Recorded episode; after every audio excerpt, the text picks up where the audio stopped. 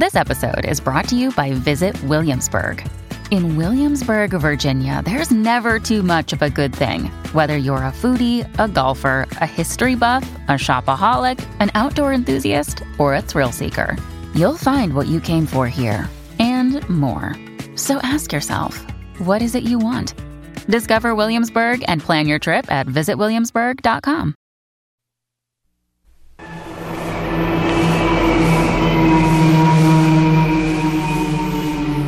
Hace poco, y en un programa donde relatábamos cómo Richard Denner, asesino, caníbal y homosexual, solía pintarse el rostro de azul, una oyente perspicaz nos comentó telefónicamente que a lo mejor esa conducta del individuo se debía a que no era de este planeta y al usar el pigmento azulado se retrotraía a sus orígenes. Dicha observación la hacía la escucha, pues recordó que hace bastante tiempo nos habíamos referido a que seres con piel de color azulado y de presunto origen extraterrestre habían existido en los albores del planeta, cuando los sacrificios humanos y el canibalismo no eran una rareza.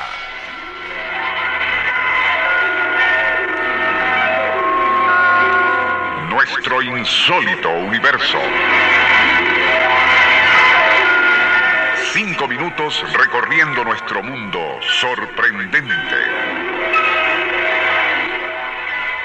De acuerdo con muchos investigadores, incluyendo a Francis Crick, Fred Hoyle e Iván Vyacheslav Zaitsev y Alexander Kazentsev, existen evidencias de que nuestro planeta pudo haber sido sembrado en el remoto pasado por esporas procedentes del espacio.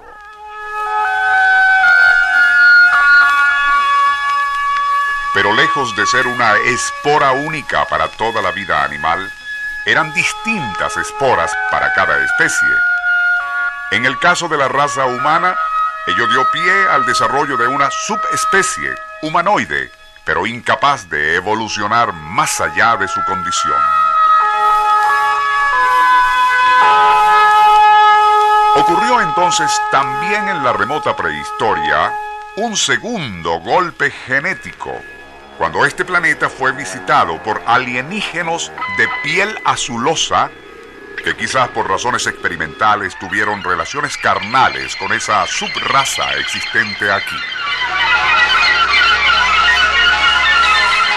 Kassensev, por ejemplo, sostiene en un artículo publicado en 1969 para la Academia de Ciencias Soviéticas que existe una persistente referencia en casi todas las leyendas del mundo antiguo desde los sumerios a los mayas, acerca de seres o visitantes que vinieron de otros mundos.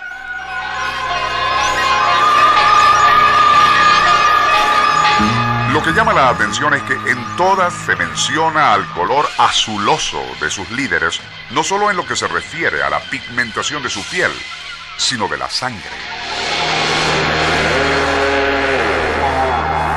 Ello dio como resultado que para los vasallos humanoides naturales del planeta fuese motivo de gran honra que uno de aquellos seres azules superiores en físico e inteligencia impregnasen a una de sus hembras, o que una de las mujeres azules aceptara que un macho humanoide la fertilizara.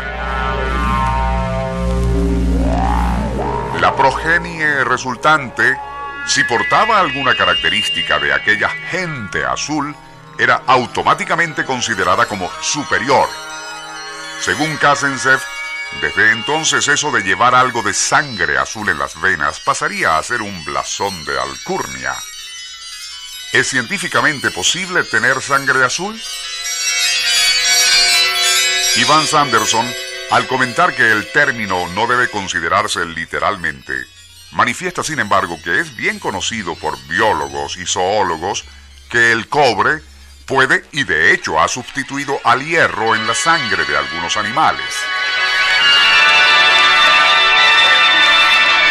Ello tiñe sus órganos internos de azul, como ocurre por ejemplo con ciertas ranas del África occidental del género Rachophoridea.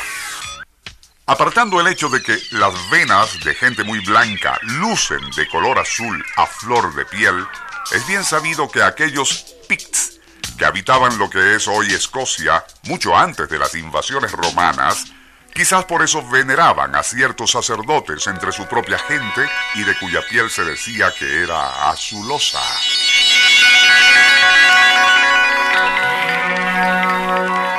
Además siempre vestían con pieles y vestimentas teñidas de ese color en memoria a la gente del cielo, que según ellos eran seres superiores que habían descendido a la tierra para mejorar la especie en épocas muy lejanas.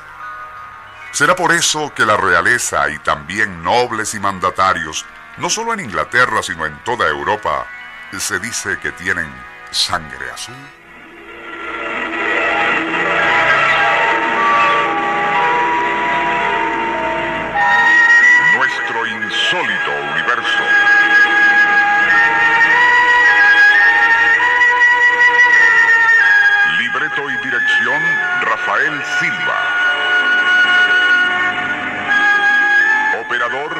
Francisco Enrique Mijares.